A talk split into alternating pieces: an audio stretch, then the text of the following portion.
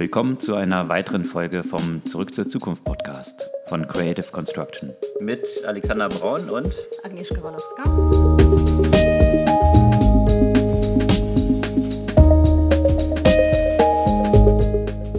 Das neue Jahr hat angefangen. Und Die erste Woche ist los. vorbei. Genau, die erste Woche ist vorbei. Was ist alles Spannendes in der letzten Woche passiert?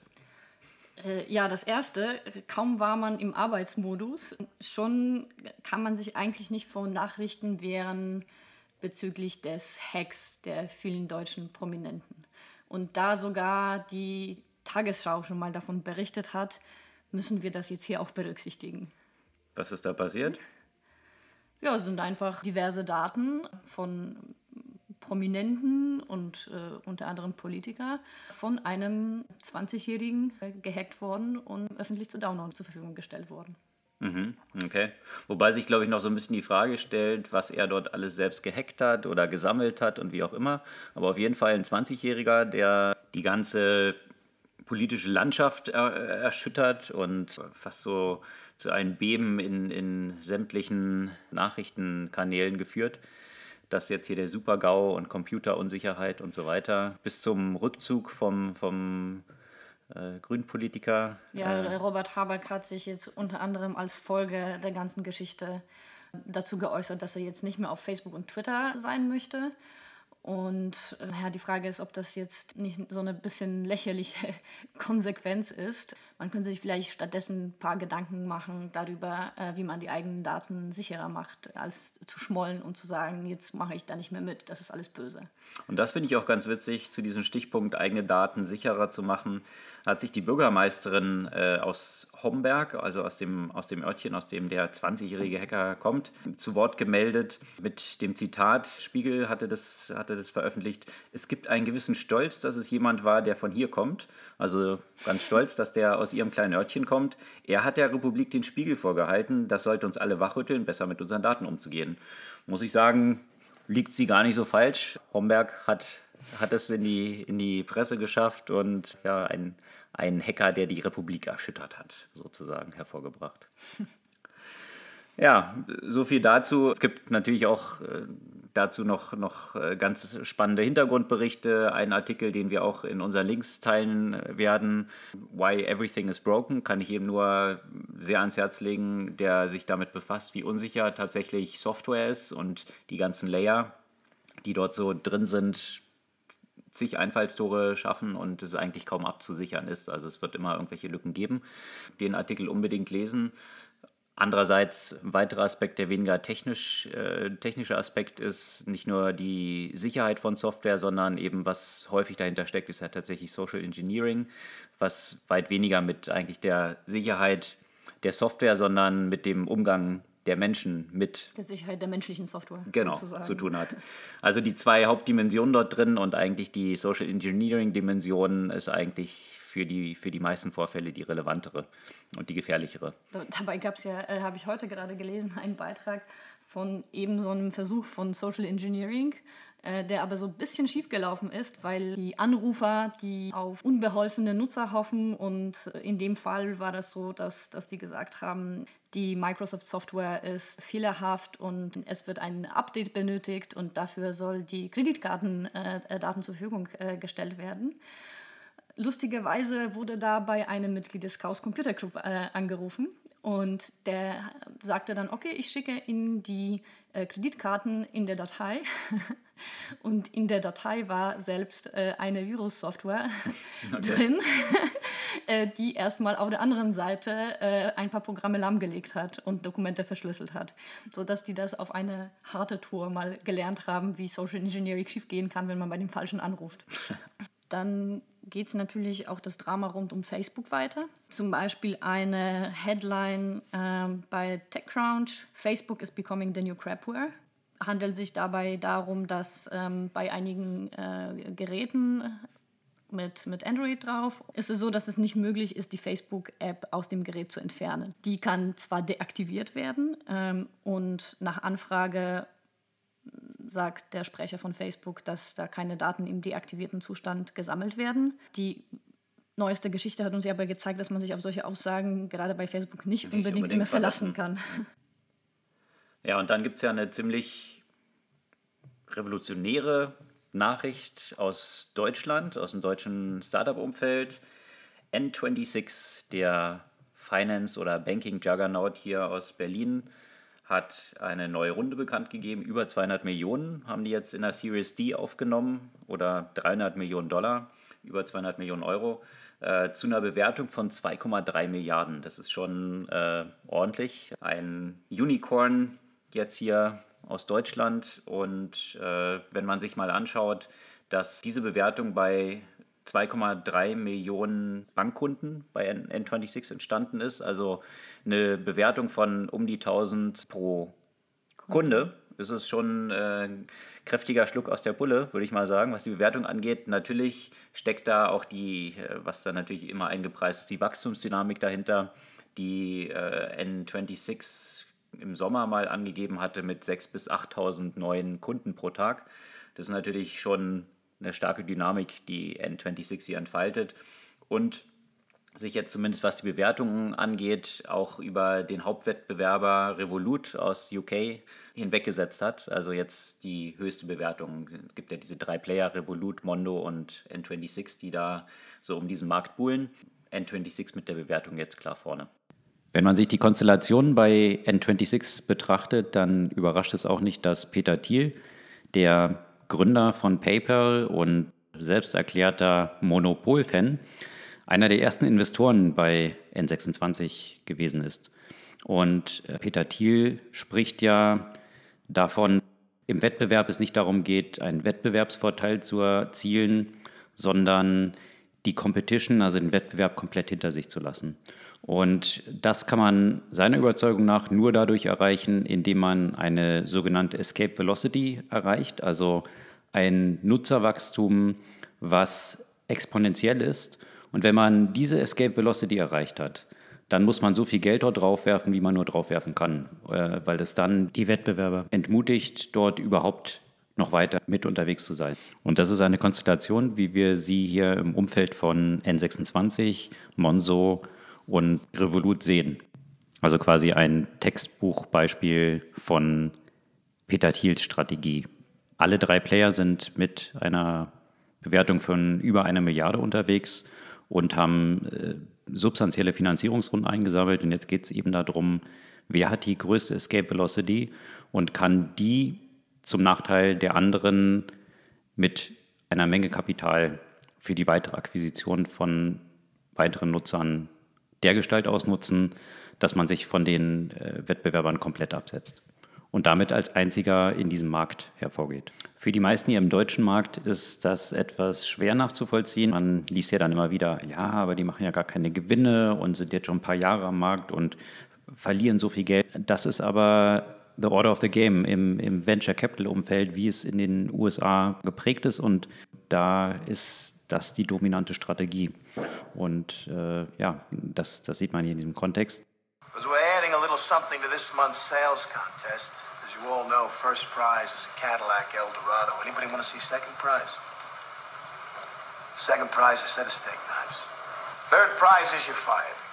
Eine gute Zusammenstellung äh, dieser ganzen äh, Theorie und der Überzeugung von Peter Thiel in diesem Umfeld, die prägend für diese ganze Branche dann eigentlich auch geworden sind, findet man in dem super Podcast von Reed Hoffman, dem Gründer von LinkedIn. Ein Podcast, was ich eben nur wärmstens empfehlen kann.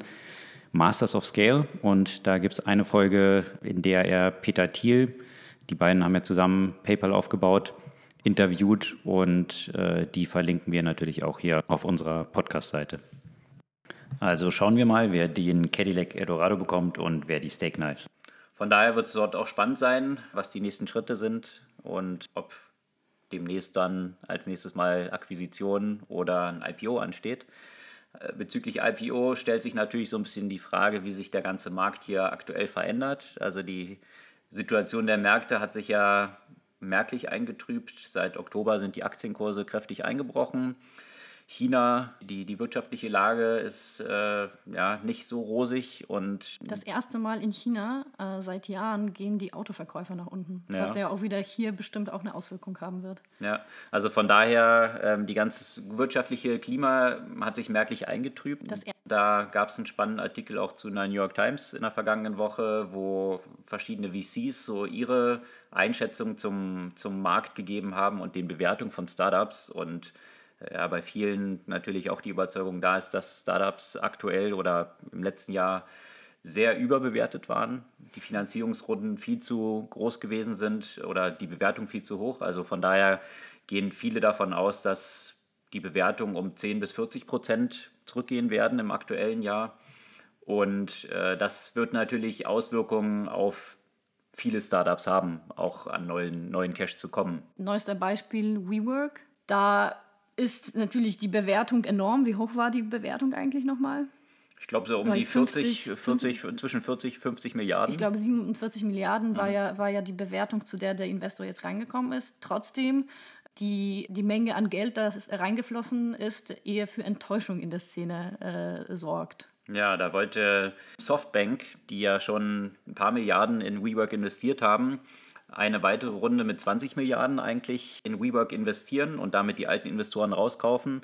Jetzt haben irgendwie die äh, weitere Investoren, die in diesem Vision Fund von Softbank dort drin sind, dort aber Einhalt gebot. So, so viel wollen sie da in WeWork nicht mehr stecken, haben jetzt nur, in Anführungsstrichen, nur 2 Milliarden investiert. Immer natürlich noch eine Menge Geld, aber äh, in Relation zu den 20 Milliarden, die wir geplant waren, war natürlich ein extremer Dämpfer für WeWork. Zumindest mussten sie keine Downround machen, eben noch zu 47 Milliarden Bewertung. Die Frage stellt sich aber auch hier, was die grundsätzliche Tragfähigkeit des Modells von, von WeWork und die weiteren Schritte angeht. Äh, wenn man sich die Zahlen anschaut, so sieht man, dass WeWork in den letzten drei Quartalen 1,25 Milliarden an Revenue, also Umsatz generiert hat, bei diesem Umsatz aber 1,2 Milliarden Verlust gemacht hat. Also um dieses Wachstum weiter durchzuhalten, ist WeWork eben weiterhin auf kräftige Finanzspritzen äh, angewiesen. Und das in einem Markt, der sich jetzt eben, was Bewertungen angeht, eher verfinstert und äh, wie WeWork auch bekannt gegeben hat, in einem Markt, wo in allen Städten, bis auf zwei, in denen WeWork aktiv ist, die Mieten rückläufig sind. Also die Preise gehen nach unten, was so ein bisschen das Klima, äh, das gesamte Klima dort zeigt. Da wird es natürlich interessant sein, ob dann WeWork das Geschäftsmodell, äh, dass sie eben langfristige Mietverträge eingehen, die sie jetzt eigentlich so zu dem Peak von den Mietpreisen eingegangen sind, über fünf bis zehn Jahre, jetzt konfrontiert sind damit, dass wahrscheinlich die Mieten rückläufig sein werden, sie aber langfristig gebunden sind. Also wie sich da die Finanzsituation entwickeln wird, wird interessant sein, weiter zu betrachten.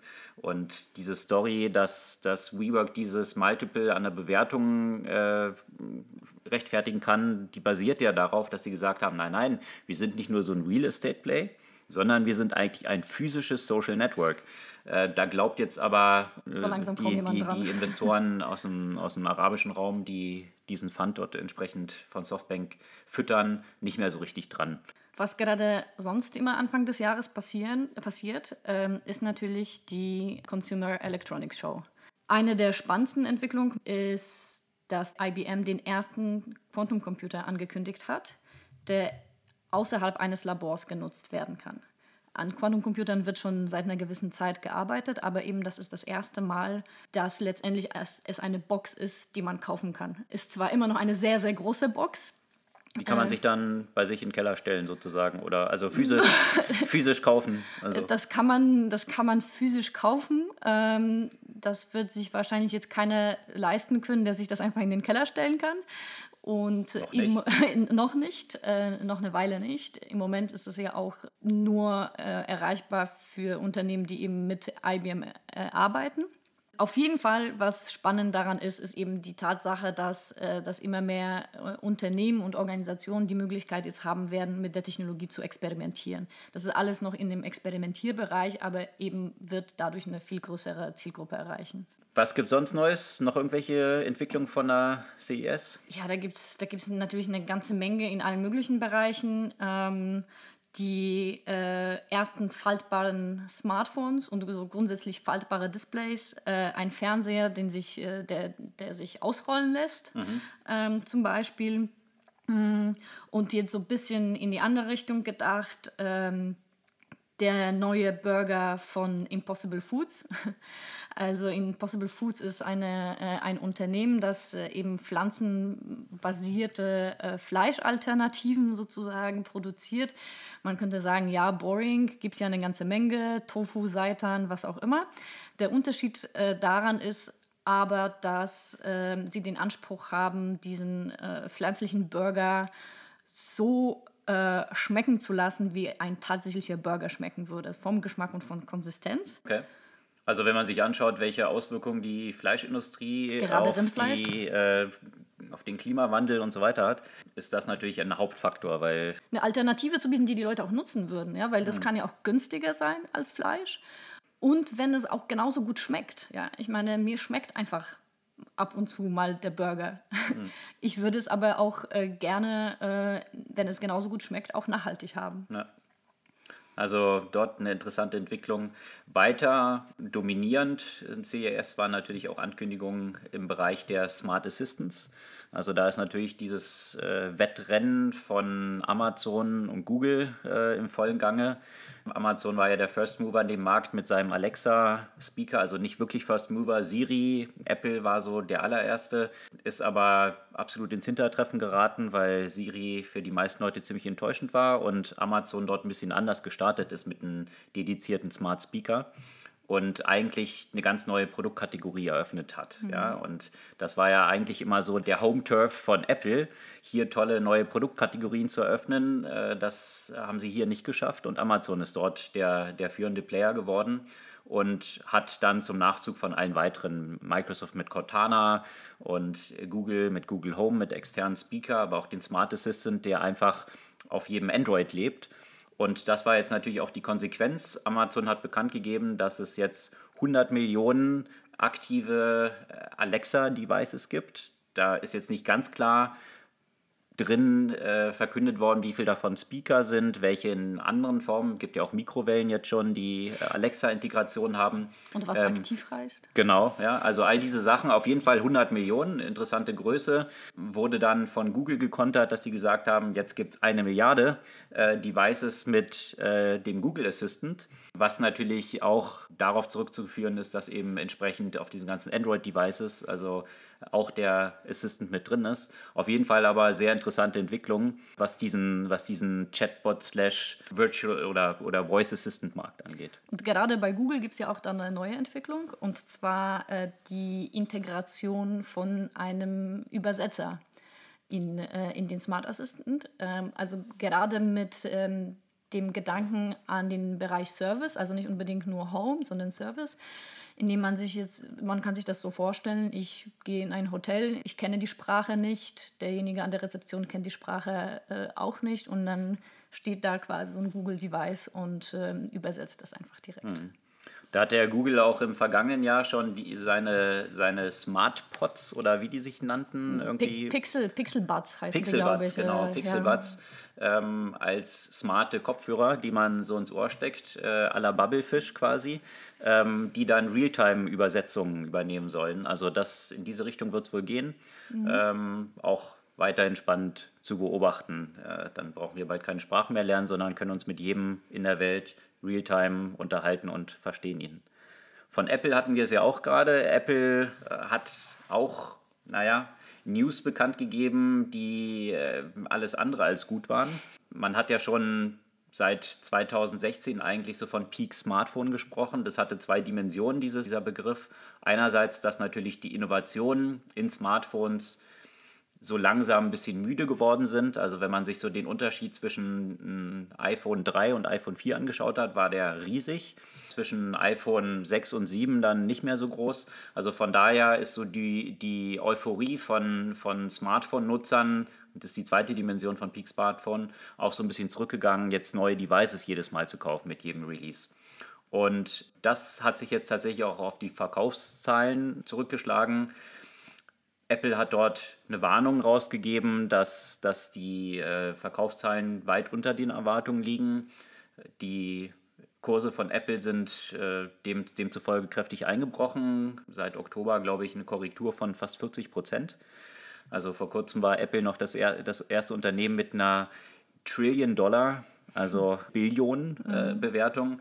Von der sind sie jetzt weit entfernt. Von daher eine große Umstrukturierung in diesem ganzen Bereich Smartphones. So wird es wahrscheinlich jetzt in diesen Sprüngen nicht mehr weitergehen. Google hat da ja eine ganz interessante andere Strategie, die sie so im letzten Jahr demonstriert haben, die weniger auf Hardware-Increases setzt, also noch mehr Megapixel bei der Kamera, noch einen schnelleren Prozessor. Die sind ja irgendwie eh schon ausgereizt. Die meisten Leute können äh, die, die Power, die jetzt so ein Smartphone hat, eh nicht voll ausnutzen. Google hat gesagt, sie setzen auf AI. Das heißt, dass sie äh, die Kamera insofern mit AI unterstützen, dass die Fotos über AI verbessert werden.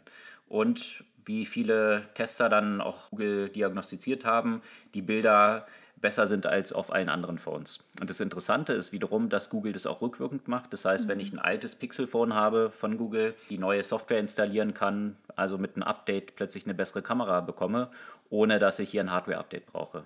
Und das scheint auch so ein bisschen das zu sein, was für Apple schmerzhaft war. Apple hat ja im vergangenen Jahr bekannt geben müssen, dass sie die Leistungsfähigkeit ihrer Phones so ein bisschen drosseln. Also die Smartphones langsamer werden, wenn der Akku nicht mehr so leistungsfähig ist. Was natürlich viele Nutzer dann davor, bevor das bekannt gegeben wurde, dazu bewegt hatte, dass sie dachten, ah, mein Phone ist so langsam, ich muss ein neues kaufen. Das war natürlich ein peinliches Eingeständnis von Apple, was man dann da versuchte, so ein bisschen dadurch zu verbessern, dass man gesagt hat, okay, ihr könnt jetzt alle eure Akkus äh, austauschen für nur 29 Dollar.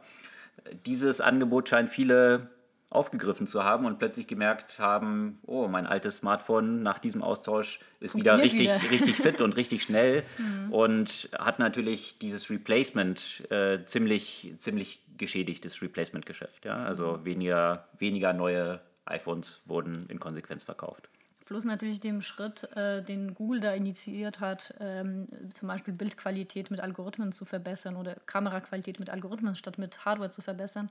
Das haben ja auch weitere Hersteller ja äh, aufgegriffen. Also die chinesischen Hersteller wie zum Beispiel Huawei, die machen das, äh, das genauso. Und wenn man sich jetzt auch äh, die Qualität dieser Phones anschaut im Vergleich zu einem iPhone, da gibt es so langsam, außer des Look-in-Effekts, den man hat, den man, äh, wenn man seit, seit äh, Jahren iPhone benutzt hat, jetzt nicht unbedingt den Grund, äh, etwas zu kaufen, was so viel teurer ist äh, und nicht unbedingt besser. Hm.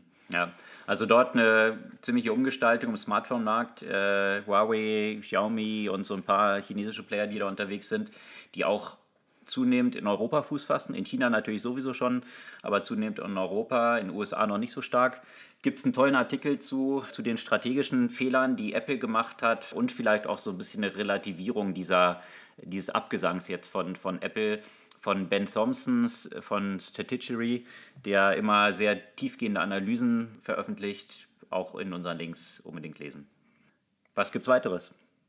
Also nochmal kurz zu der Consumer Electronics Show. Wie jedes Jahr muss es dann ja auch irgendwo mal ein kleines Skandälchen geben. Und hier geht es ja um eine gewisse Fortführung äh, der, äh, der MeToo-Debatte, könnte man sagen. Und zwar wird jetzt heiß diskutiert, dass ein, ein äh, Hersteller smarter Vibratoren, heißt Lola Di Carlo, der hat eben ursprünglich einen Innovationspreis erhalten von der äh, CES. Und der Preis wurde dann aus recht unklaren Gründen äh, zurückgenommen und sie von der Ausstellung ausgeschlossen, mit einem Hinweis erst darauf, dass es in keine Kategorie bei der Messe passt. Und dann auf den äh, Hinweis, dass zur Ausstellung keine unmoralische, obszöne, unanständige und profane Produkte, äh, das mhm. ist ein Zitat, zugelassen werden und da ausgestellt werden äh, dürfen. Da kann man sich A, die Frage stellen, inwiefern ist, ist das ein Produkt, das man als eben obszön bezeichnen könnte. Das kann ja jeder sehen, wie er will. Aber auf der anderen Seite wurden ja seit Jahren Virtual Reality Pornografie bei der CES äh, vorgestellt und auch ein Sexroboter quasi, der äh, einem recht unnatürlichen Bild einer, einer Wunschfrau entspricht. Also da ist natürlich die Diskussion, inwiefern ist es obszön, wenn sich äh, an die Sexualität der Frauen richtet und warum ist es dann nicht obszön, wenn sich das an die Sexualität der Männer richtet. Und äh, das wird natürlich im Moment, äh, schlägt ja auch ziemliche Wellen. Okay. Ob hier eben so ein bisschen mit zweierlei Maß gemessen wird. Mit zweierlei Maß führt uns zu Musk, äh, Elon Musk, tolle Überleitung. Der hat ja mit Tesla im, im letzten Jahr eine sehr, sehr starke Achterbahnfahrt, um es mal harmlos auszudrücken, erlebt. Von Ankündigungen, Tesla Private zu nehmen, mit Ermittlungen der SEC gegen Elon Musk, mit Strafzahlungen und so weiter. Also äh, starke Konsequenzen, die da auch mit, äh, für Elon Musk mit verbunden waren. Natürlich eine extreme Überlastung, um diese Produktionskapazitäten von dem Model 3 nach oben zu bekommen. Das war ja und ist so das wichtigste Auto, was Tesla gerade entwickelt und eigentlich über die Zukunft von Tesla entscheiden mhm. wird. Und da sind ja viele Deadlines nicht gehalten worden, die Produktionskapazitäten gingen nicht nach oben. Elon Musk sprach da selbst von einer Production Hell, in der sie sich befinden. Das haben sie dann im letzten Jahr endlich wirklich irgendwie, haben sie die Kurve bekommen und äh, die Stückzahlen erreicht, die sie äh, prognostiziert hatten, natürlich mit großer Ver äh, Verspätung, was dazu geführt hat, dass Teslas Aktienkurs, der dann im Keller war im letzten Jahr, dann zum Ende des Jahres richtig in die Höhe schoss. Das hat jetzt zu Beginn dieses Jahres so ein bisschen Dämpfer bekommen, weil anscheinend äh, scheint es jetzt mit der Produktion zu klappen, aber jetzt ist die Nachfrage anscheinend doch nicht so groß, wie man erwartet hatte, sodass Tesla die Preise für seine Fahrzeuge um 2000 Dollar gesenkt hat. Das hat dem Aktienkurs jetzt zu Beginn des Jahres einen ziemlichen Dämpfer wiederum verpasst. Also weiterhin spannend zu betrachten, wie sich auch Tesla in diesem Jahr so schlagen wird. Viele deutsche Automobilhersteller sind ja unter dem Druck von Tesla jetzt sehr aktiv geworden, was Elektrofahrzeuge angeht und haben eine Reihe von, von Modellen angekündigt, die Tesla starke Konkurrenz machen können. Starke Konkurrenz, da sind wir wieder bei China. Ähm, hier gibt es auch eine Menge Player, die Tesla versuchen jetzt Konkurrenz zu machen und Entwickler dann von BMW und Audi und so weiter abgeworben haben. Äh, Byton ist dort wahrscheinlich der prominenteste Player, wo unter anderem Tencent investiert ist, die jetzt mit äh, attraktiven Modellen da versuchen, an den Markt zu gehen und äh, den Automobilmarkt grundsätzlich aufzumischen. Wenn wir jetzt wieder bei China gelandet sind, wir haben in der letzten Folge auch darüber gesprochen, über Deutschlands KI-Strategie und dem, inwiefern äh, Deutschland da, da gegenüber China konkurrenzfähig sein kann. Und äh, da habe ich gerade gestern einen, einen interessanten Beitrag von Politico über die AI-Strategie Finnlands gelesen. Und zwar Finnland sieht das ein, wir sind ein kleines Land, wir werden wahrscheinlich äh, nicht mithalten können, was die Entwicklung und Forschung an, an neuen Technologien im Bereich der Künstlichen Intelligenz aber das ist ja nicht das Einzige, worum es geht, sondern ähm, wir brauchen auch vielleicht Leute, die in der Lage sind, äh, damit was anzufangen, das anzuwenden und neue Ideen basierend darauf zu entwickeln. Und ähm, haben quasi ein Experiment gestartet, in dem sie einer breiten Bevölkerung künstliche Intelligenz beibringen und haben gestartet mit 50.000 Leuten, die eben, eben über Künstliche Intelligenz lernen können, also etwa ein Prozent der Bevölkerung.